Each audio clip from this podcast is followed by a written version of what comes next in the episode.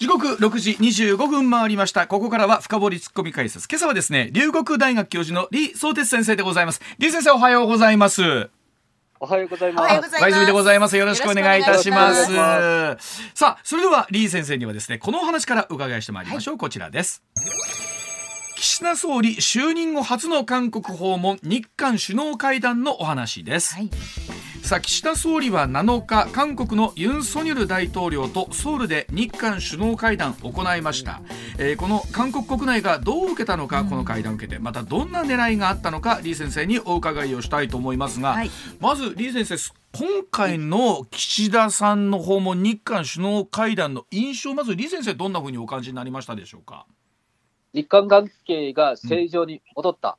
うん。まあ、あの、以前、その、ムン・ジェイン大統領自体に最悪の状態に陥りましたけれどね、はい。はい。あの、それが正常に戻っただけではなくて、うん。まあより親密になったというふうな印象ですね。あどうでしょう？ということはここ、まあ、スパンで見た時にかなり今の日韓関係というのはいい方だと見ていいんでしょうかね、これは。え、あの、首脳同士がですね、うん。えーまずとても親密な関係を築いたと。はい。あのー岸田総理がソウルを訪問した、あの、初日ですね、はい、夜、ユン大統領が官邸に招いてですね。あの一番その私的な空間、居住空間で、うん。あのもてなしたんですね。うん。はい。うん。しかも2時間以上にわたって、あの夫婦同伴ではい。食事しながら話をしたと言いますから、はい。はい。かなり突っ込んだあのいろんな話ができたというふうに思います。はい。だからいわゆるそのオフィシャルな会合だけではなくって、はい。ちょっと私的なものも入ったレベルの、えーお話までできてるということなんですねこれ。えうん。そうなんですよ。この首脳同士のこのような関係はとても大事なんですね。しかもあのひ広島サミットでですね、はい。ユン大統領とお岸田総理がうん。あの原爆原爆でその被害を受けた朝鮮人ですね、うん。はい。の慰霊碑を2人で訪問することにしましてね、参はいそうですね。拝することにしましてね、これに関してその、まあ、日本にいらっしゃるその民団関係者、幹部たちは、うん。昔ならもう想像もできないことが今起きてる、はあなるほど。ね。うんうんえうん。えこそれもですね、あの小渕総理大臣に、えーついてですね、2回目なんですよ、2人目なんですよ。はい。うん。だからとても大きなあの動きだと見ていいんですようね。んまあ、一方で韓国国内見ていくとですね、今回の、まあ、例えば徴用元徴用工問題について、まあ、はい。日本政府立場とするとですね今後もお今までのお立場を全体として引き継いでいるということで今後も揺るがないという考えでまた元徴用工に対して、当時の厳しい環境の下で多数の方々が大変苦しい悲しい思いをされたことに心が痛むと、まあ、岸田さんがおっしゃったと、えこの発言が、まあ、韓国の中でも2つ分かれてるということなんですけれども、さあ、はい。えーどうでしょう？この発言についてはあーリーさんはどういうふうにご覧になってますでしょうか？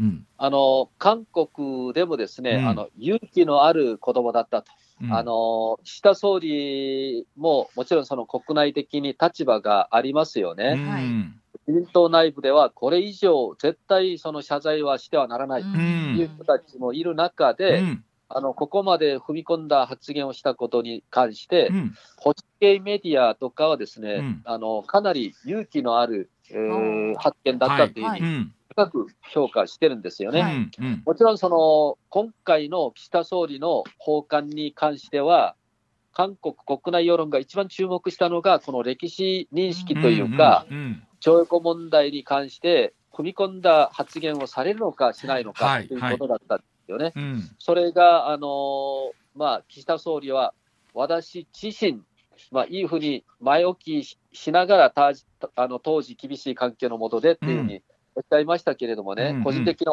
思いだとおっしゃったそんですが、まあ、総理大臣の発言ですからね、うん。まあ、あのそれはあのお解釈によりますので、うん。韓国ではあのとても歓歓迎ムードというか、うん。あの高く評価します。ね。それにしても、もちろんその何をしても反対する勢力がいますから、うんなるほど。うん。あのえあのまあ、その満足しない人たちいるんですね。はい。うんただ、一言付け加えますとね、あの被害者のあの皆さんですね、うん。今回その、まあ、徴用工で、うん。えー賠償金をもらうことになってる人人たちね、うん。この中でもあの岸田総理の発言をうん。高く評価するうん。あのそういうコメントを出した人がいますので、ううん。んえこの歴史問題でも一応、まあ、決着まではいかなくても、はい。うんあのーいい線まで来てるんじゃないかと思いまはあ。おーこれはどうなんでしょう李先生こう将来ね近い将来なのか、はい。遠い将来なのか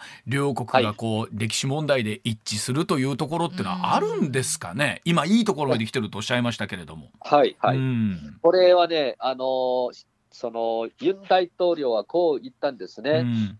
その歴史問題を片付い片付けてなかったとして、うん未来に向けて一歩も前進できないということは、これはよくない、はい。ありえないと。うん。だから、歴史問題と他の問題あの切り離すということなんですね。うん。つまり、えー歴史問題、政治に持ち込んで、うん。両国関係を悪くしたのがこれまでの歴史ですけれども、ほど。うん。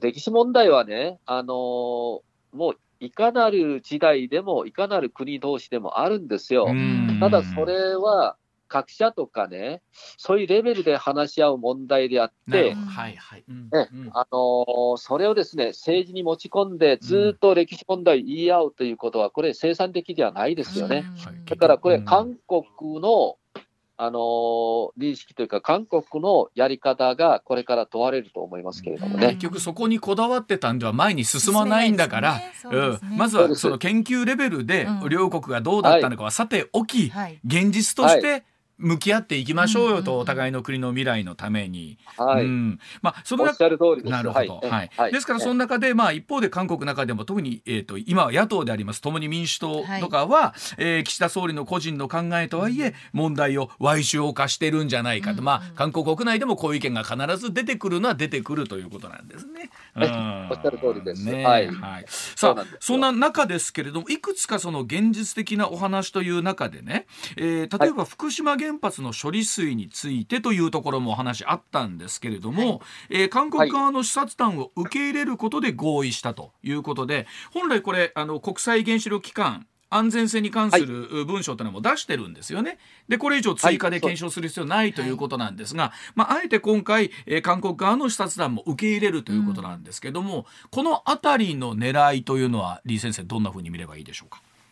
これはやっぱり高度な政治判断だったと思うんですよ。うん。つまり韓国国内ではですね、この処理水問題に関しては、うん。はい。あの与野党問わずですね、えーかなりまあいろんな意見が出されている状況なんですね。うん。まあ、食の安全に関わる問題だとしてですね、はい。あの新聞も連日えー書き立てるんですけれども、うん。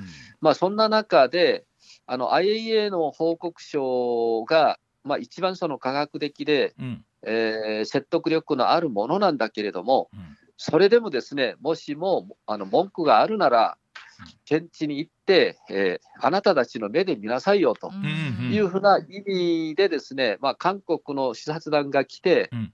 あのーそのまあ、その確認したらですね、はい。諦めがつくのかなというふうな、うん。うんえそのようなこともあったんじゃないんでしょうか。それから一方のね、日本からすると、まあ、あの不快に思う方たちもいるかもいらっしゃるかもしれませんがう、ん。でも、まあ、あの日本は隠す必要もないしですね、うん。IAEA が見てますから、はい。そのような意味ではですね、えーお互いに、まあ、あのその特にまあ日本がユン大統領の立場に配慮したのかなというような印象ですね。うん。まあ、おお互いに正式判断の中でどこまで譲れるかっていうところがここに来たというところなんですね。すね。韓国の施設を受け入れると。うん、その通りです。ははい。クリアになればクリアになったでそれで OK ですもんね。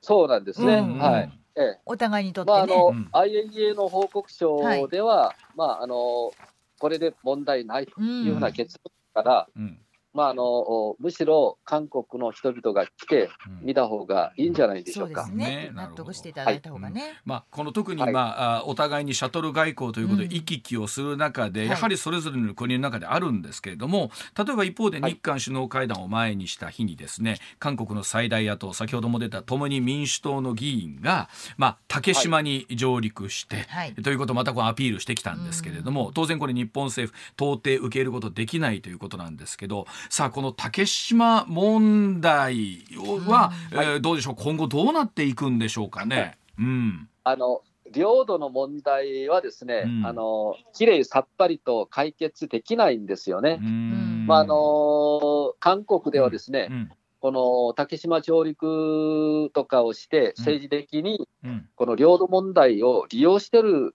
あのうん。政治家たちがいるんですよね。はい。はい。うん。こういうことは絶対まあ許すべきじゃない、うん。あの二国関係を破壊しようとする、そうね。そういうん。う意図があの底辺にあるんですよね。はい。うん今回、その竹島に上陸したその若い政治家、うん。チョン・ヨンギという方なんですが、うん。かな彼はですね、あのこれまで目立った実績もなく、うん。この反日で、えーまあ、ちょっとあの名前売ってるとそういうアピールしたいということなんですね。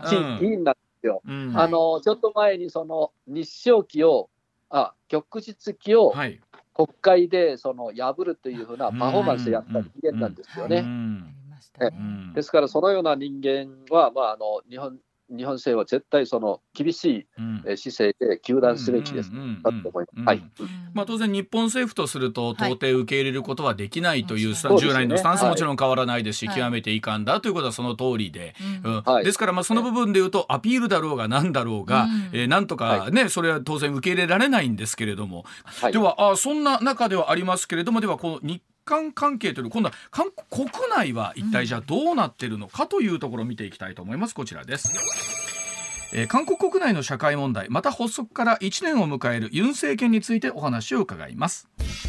えー国会議員経験のない大統領として既成政治のしきたりを破りまして、えー理念や陣営にとらわれない実用主義路線を取ることに、まあ、期待が寄せられているユン政権なんですが、えー10日で就任から1年が経過をいたします、現在の支持率33%、不支持率57%というふうになっているわけなんですが、えユン政権の今後どうなっていくのかまたあユン大統領がまあ望んでいるこの韓国の社会問題というのは一体どんなふうなことなのかというのを見ていきたいと思うんですがさあまずはここまでの1年のユン政権を李先生はどんなふうに評価されているでしょうか？あのユン大統領はですね、えー外交もそうですけれども、国内国内のさまざまな問題に取り組んでいるときにですね、やっぱり世論投稿というか、うん。支持率はあんまり気にしないんですよね。うん。これはね、私はとってもいいことだと思ってるんですよ。はい。あの韓国の世論の通りにやってたら、うん。ムン・ジェイン政権のようになってしまうんですよ。なるほど。えだからあの何が国にとって、えー正しいことなのか、国益になるのかっていうことはい。うん。を主眼に置いて、粛々とやってるもんですから、今のところはね、あの一部の国民に、えー対してはですね、うん。ちょっと傲慢じゃないかと、あの聞く耳を持たないんだということですけれども、あのよくよく見ていくとですね、やっぱり、えー今、あのムン・ジェイン政権時代に、もう国がもうほぼもう壊れる寸前まで行ったので、うん。それを直すのに一生懸命なんですよね。はい。だから、はい。実はあのたくさんの仕事はしてるんですよ。はい。よく見てるとね。それが国民にあんまり伝わってないというか、支持率が上がってないんですけれども、ん。えこれは徐々に上がっていくんじゃないでしょうかね。うん。これあのでも一方で数字を気にしないとは言ってもね。今なんか李先生あの韓国も非常に世論調査の会社も多いらしいですよね。なんですよ。ね、たくさんいろんな結果出てくるんですけど、やはりこれどっかで人のことしてね一喜一憂はするような気がするんですよ気には。しますよね。はい。でもそこまあ、を今、民主主義社会ですからね、はいはい、世論まあ、世論の投稿はとても大事であるのは間違いないですよ。はいただ、うん韓国は異常なんですよ。うん世論調査機関がね、80以上あるんですよはあね。えーすごいな。普通の国はありえないことで、はい。しかもですね、毎週、あの数社が世論調査結果を出してます。はあ毎週その韓韓国がお面白いのはですね、はい。はあの大統領候補を決めるときも、あうん。それから政党の、うん。各政党の代表を決めるときもですね、はいうん。世論調査でやるんですよね。うん。はですから、この世論調査はうん。聖域のように今、韓国ではなってますけれども、はこのような文化は、私はその政治にとっては決して良くない。うん。これがね、ポピュリズム、うん政策になってしはい面白いですよね。強調するんですよね。あの、はい。おなんか世論調査と本来それで言うと選挙結果って比例しててもおかしくないじゃないですかそう世論調査って。ね。ええ。はい。でところがこの世論調査にもやっぱりどうなんですか？こうだいぶ差があるんですか、うん。今今回我々が見たギャラップというところでは支持率33%、はい。不支持57%なんですけど例えば、えーなんなら逆転してるとまでは言わないですけど、うん。高めに出る調査みたいなのもあるんですか？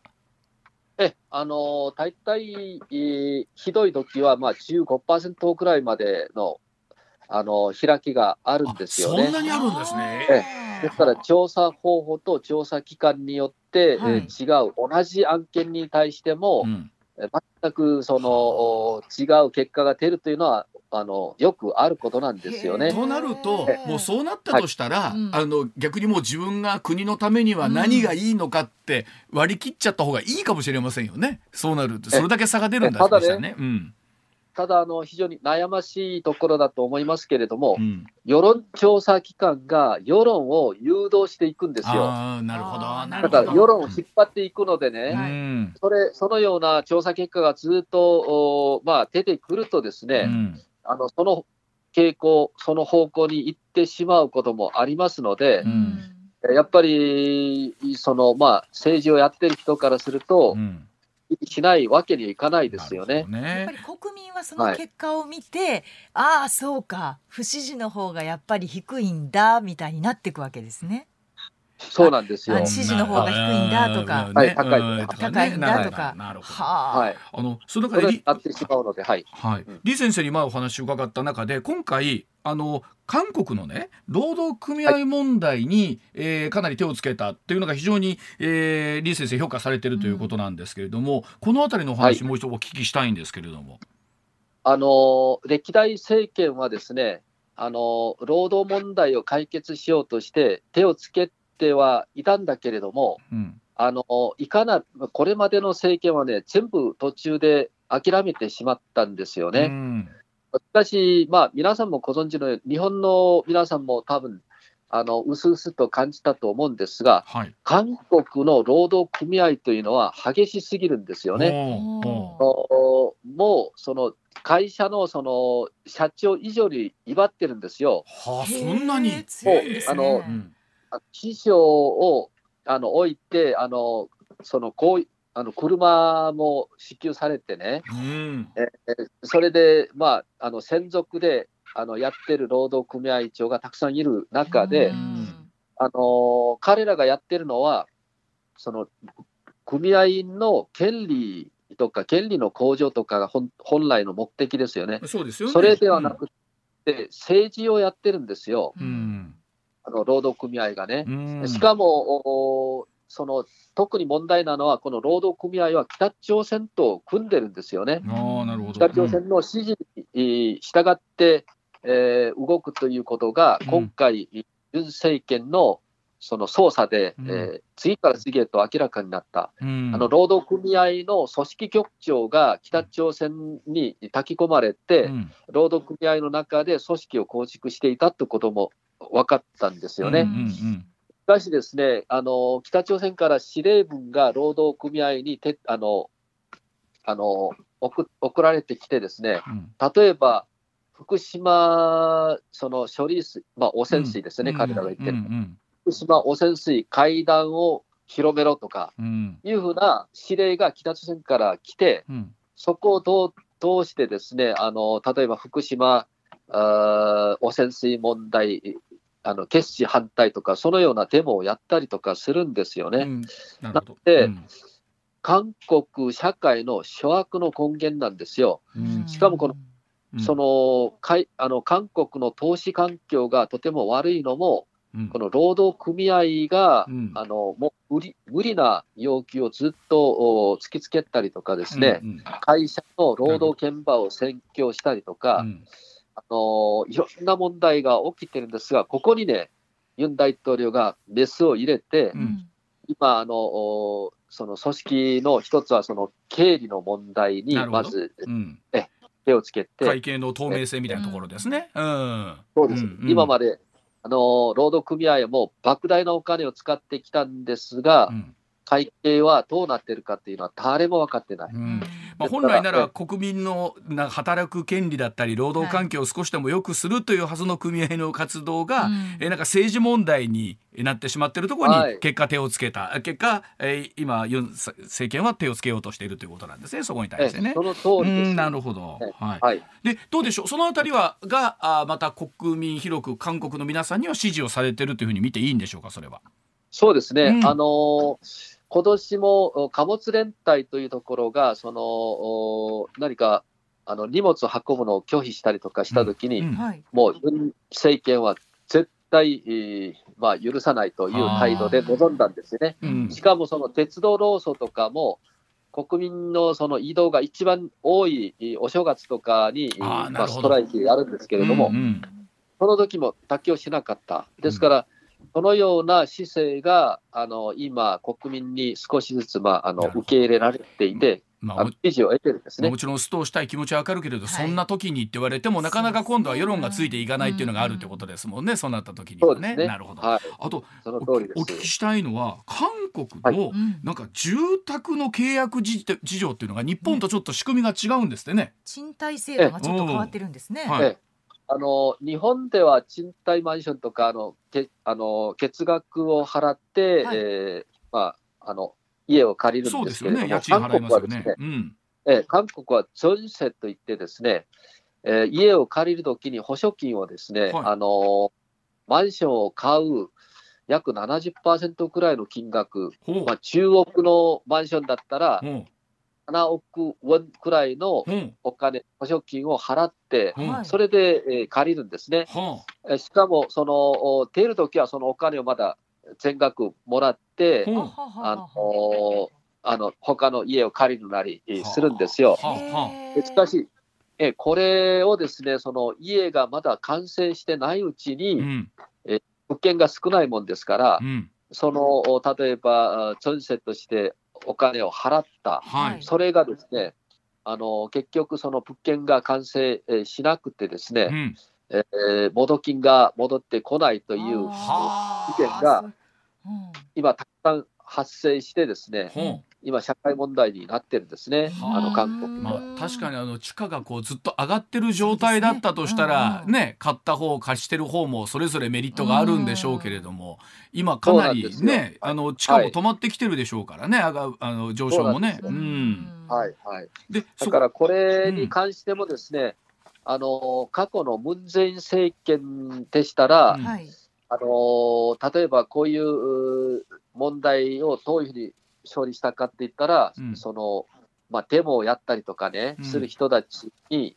えー、お金を、まあ、配ったりとか、あるいはその全額を国が保証したりとかするんだけれども、資本主義社会の基本原則からしてですね、この存世を借りた人たちが民間業者に騙されて、お金を全部なくしてますよね。はいはい、それを国が保証するとすれば、すべての国民が経済活動で何か損失を被った場合にですね、うん、国が全部補填するわけにいかないですよね。確かに、うん、確かにそうですよね。それをですね、ユン政権は原則、権利原則に基づいて今対処してますから、その人たちはまだ、まあ、あのユン大統領が憎いわけですよ。ね。確かに。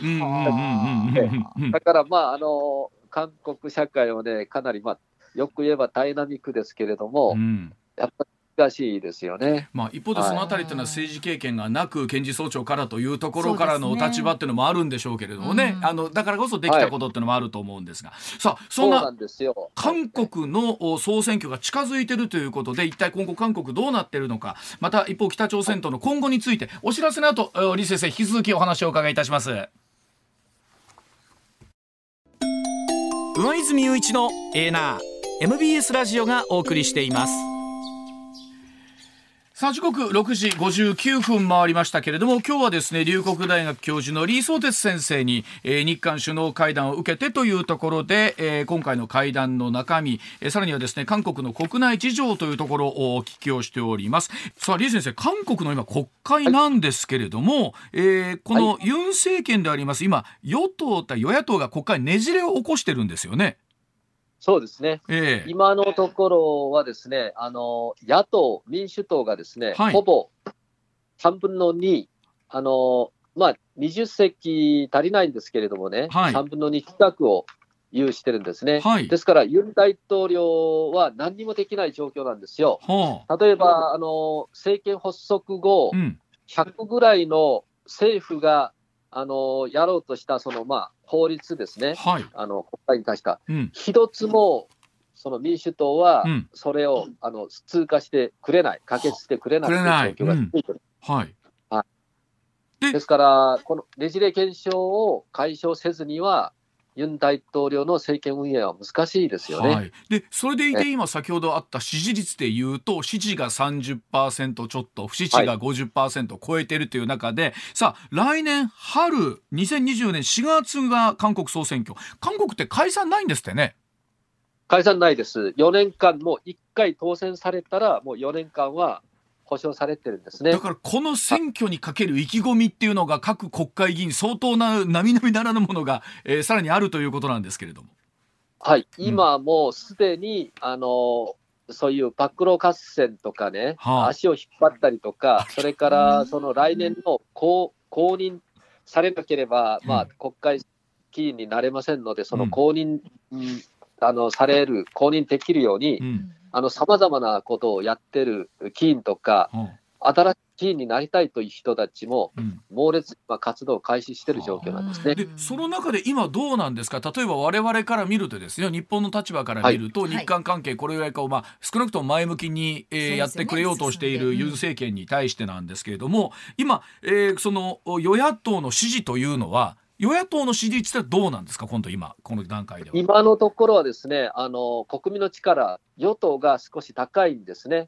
最近のキャラップの調査ではですね、あの与党、国民の力が35%ですかね、それから、あの民主党が30%あのほもう。超え超えるくらいですね。となってまあ、両方とも低いんですけれどね。はあうんとなってくると例えば次の選挙では与野党が、はいまあ、逆転して、うん大統領支持のせい、えー議員の方が多くなってくる可能性が高いというふうに見ていいということなんでしょうか？え今のところはですね、うんあのさまざまな状況を分析すればですね、うんやっぱり国民の力が有利ではあると思うんですよ。うんはい、与党が。まずはその今の民主党がね、うんあのもうめちゃくちゃなんですよね。う、ん。今、民主党代表がイ・チェミョンという方なんですけはい、れども、うん。えこの方はもうすでに公職選挙法違反で、えー裁判をお受けてるという状況、まあ、間違いなく来年のお選挙前には結果が出るんですね、ほうはい。有罪になる可能性、非常に高い。ほう。それから、えもう一つはですね、この人はさまざまな今、疑惑うを追及されてましてすでに起訴されてる案件、公職選挙法以外にもまだあるんですよね。ほしかも来年まで彼にかけられた疑惑、まあ、あの大きいものだけで今、6つぐらいあって、それそれぞれ一括で、この残ったもの一括で起訴するのか、一つずつ起訴するのか分かりませんが、とにかく来年総選挙までこの民主党代表はもう裁判であの法廷でずっと時間を過ごすことになると思うんです、それでもやっぱり30%ほどの支持は、ねでもやっぱり国民からはあるってことなんですよね。そうなんですよ、そこが不思議なんですね。うんしかもあの民主党はですね、あの代表、民主党党代表選挙でうん。金品を配ったという暴露が出てきてですね、ああなるそほど。のまあ、お金を配ったその張本人が今、すでに拘束されてるんですね。しかもそのその間、えー誰にお金を配ったとか、誰からお金を調達したとか、はい。それを録音に残してですね、はあ。手帳にもあの記録したものが検察提出されされましてですね、うん録音だけでですね、3万件が今、あのあると。相当な証拠になってますね、はあそうなるとね。でうん名前も出てるんですね。んそうすると、今、韓国でささやかれているのは、あの民主党の少なくとも20人、あの以上の議員がうんお金を受け取って、その代表選挙に票を入れたと。はあだからうねん韓国のその、おまあ、党代表を選ぶときにはですね、あの、議員票が一番ものを言うんですよね。議員票がなるほど。もちろんその、え、うん。一般の世論調査も反映ささせるんですけれどね、うんうん。多分その処罰はとても厳しいです。ね。なので、うん。この民主党は本当にもう不安材料ばかりですが、うんそれでも今おっしゃるように、うん。あの30%以上の支持率があるというのは、本うん。当に不思議なんですね。だから世論を気にしてたらですね、うんもう何もできないといはい。そうですね。はい、あの、はい先生最後にある北朝鮮情勢だけ一つお聞きしたいんですけれども、はいまたちょっと今ミサイルの発射が変な話ですが止まってきてるという言い方は変なんですけれども、どうでしょう？今後お北朝鮮のこのミサイル発射も含めてなんですけどどうなっていきそうなんですかね？今後韓国との連携も含めてということなんですけれども。うん。あのー最近、金正恩の動きがまだ止まってますね、今おっしゃるように。うんうん。あのー3週間近くまだ姿をお見せてないんですよ。うん。まあ、不気味な沈黙なのか、うん。彼が何かどこかで遊んでるのか、これはちょっとあのうん。分かりませんけども、ただ、あの今、懸念されてるのは第7回目の核実験なんですね。それがアメリカのそのお衛星写真で分析したところですね、うん。あのお動きが活発になってきてると。うん。ただ、あのもうしばらくすると雨季とかにい入るのでですね、うん。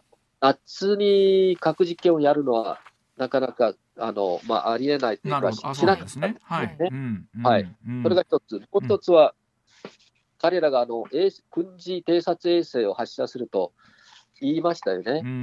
で、これも動きは止まってるんですが、うん。あーやっぱりその衛星打ち上げ、えー場所のね、うん。あの工事は、うん。あの着々と進んでいるという状況なんですね。うん。まあ、これから懸念されるとすれば、うん。やっぱりそのミサイル発射実験、これはあの失敗しようが、あ成功しようが、彼らが簡単に、えーまあ、あうん。の挑発行為としてやることができるので、うん。これは続けて、これからもやると思います。まあのね、えー今日ニュースにもありましたけれども、日韓で、えーアメリカを仲介してのレーダー合意というのがありましたので、はいですね。このあたりで、えー例えばその制度だったりとか、あーさね、偵察の制度みたいなのどう上がってくるかということなんですけど、結局、本当に日本とすると、遺憾のメッセージを出すしか、李先生で出せないんですね、今の現状ではね。そうなんですね、うん。あの強く抗議するとか言っても、聞く耳を持ち、持たないんですね、はい。ただ、今回あの、日韓の動きとか、うん。北朝鮮にとってかなり圧力になると思うんですよ。ははい。その中で注目すべきところはですね、うん。あのミサイル情報とかを、おまあ、リアルタイムで日米韓が共有するとかね、うん。えそれから情報分野でのその協力関係をお強化していくということですから、うん。この軍事分野、安保問題では情報がもう本当に命ですよね。そうですよね。そこうん。えその分野で日米韓がこれからさらに強化していく、うん。さらに核問題でもうん。日米韓があの協力関係をあの、まあうん。強化していくということですから、北朝鮮はね、うん。かなり今、困ってるというか、なるほどえあの怯えてる状況だと思いますけ今どね。回の声は非常に意味があるというふうに見ていいということですね。なるほど、わかりえましたそ。の通りです。はい、李先生、はい今日も非常にわかりやすいお話をいただきました。ありがとうございました。ましたまた次回もよろしくお願いします。ありがとうございましした。た。はいツッコミニュースランキング。時事問題から芸能スポーツまで突っ込まずにはいられない注目ニュースを独自ランキングでご紹介まずは芸能スポーツです、8日行われた柔道の世界選手権ドーハ大会、うん。女子52キロ級で東京オリンピック金メダルの阿部詩選手が決勝でウズベキスタン選手に勝ち、はい。4度目の優勝を決めました。ね。同じ日に行われた男子66キロ級では詩選手の兄で東京オリンピック金メダルの阿部一二三選手が決勝戦で丸山城志郎選手との日本人対決を制しこちらも優勝、はい。阿部兄弟は去年の世界選手権に続き同日の連覇を果たしました。言うてる間にもうパリオリンピックですからね。そうですね。は。楽しみですねねまたこれ、本当不思議なもんでオリンピックも4年に一度がはい。1年ずれて3年っていうと、やっぱり1年違う。だからもう全然ねあついこの間だったのに東京オリンピックってねそうそうそう。感じありますなりますね。楽しみですね。はい。続いてはアアニメ映画「うん。名探偵コナン黒金のサブマリン」の最新の興行収入情報が8日に発表されまして、はい。公開から24日間で観客動員数728万136人。興行収入103億円。448万3700円を記録。ね。映画「コナン」シリーズ初の興行収入100億円突破となりました。あの毎シリーズ見させてもらってるんですけど、本当今回のシリーズ面白くって今回の。面白いらしいですね。で、まあ、本当すごいねコナン、コナンまあ、読売テレビさんすごいな。それはやっぱね社屋の前にコナンがいるよ。森さんも言ってるもんコナン様って言ってるいもんね。やわかる。そうだと思う。うちも欲しいえね。いやいややっぱり呪術廻戦頑張って呪くれてます術廻戦はい、ね頑張ってほしいです。五条様と。は い呼ばせてもらいましょう、はいではニュースランキング参ります。まずは第5位です日米韓3カ国は北朝鮮の弾道ミサイルを探知し追尾する日韓両国のレーダーシステムをアメリカ経由で連結しミサイル関連情報を3カ国で即時共有する方針を固めました。6月初旬にシンガポールで開催予定の日米韓防衛相会談で大筋合意する段取りで早朝の運用開始え早期の、はい。えーそ運用開始を目指します、まあ、これがあ成立するとなる成立するとですね、J アラートの精度などもさらにこう上がってくるんじゃないかということも期待されているということなんですが、はいまあこの話も含めまして李先生にお話を伺いたいと思います。はい、では続いて第4位です。36人が犠牲になった2019年の京都アニメーション放火殺人事件で殺人などの罪に問われた青葉真司被告の第1回公判前整理手続きが8日京都地裁で開かれました。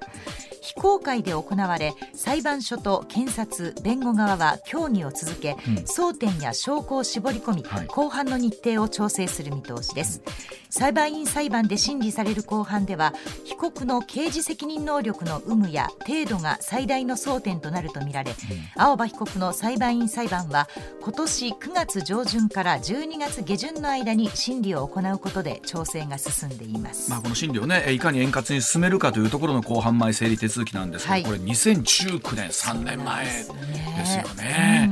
はい、では第3位参ります8日午後東京銀座の高級腕時計店に複数の男が押し入り店員を刃物で脅した上ショーケースを叩き割るなどして商品を奪って逃走した強盗事件で警視庁は実行役とみられる3人を含む合わせて4人を都内の建物に無断で侵入した疑いで逮捕しました。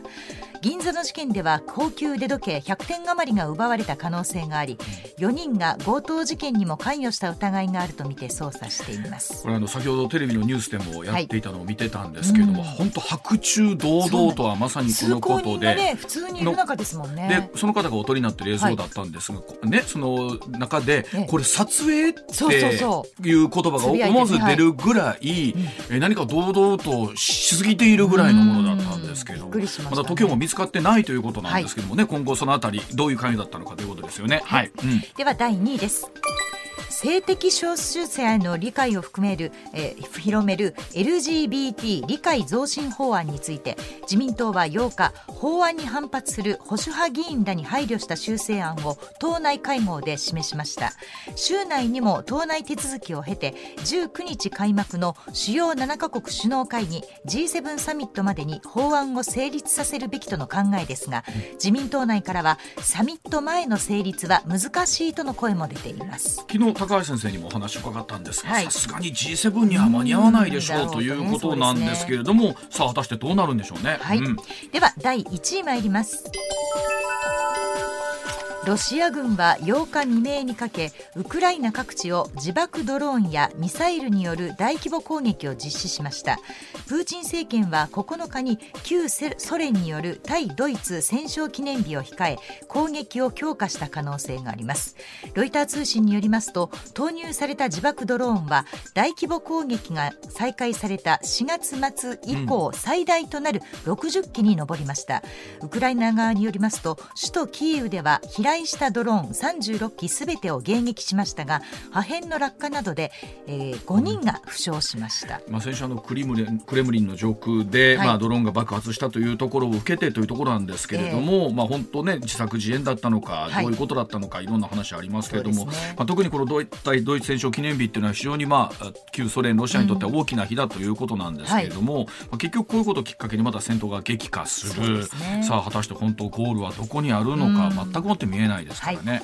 はい、はい、ではコマーシャルの後李先生の登場でございます。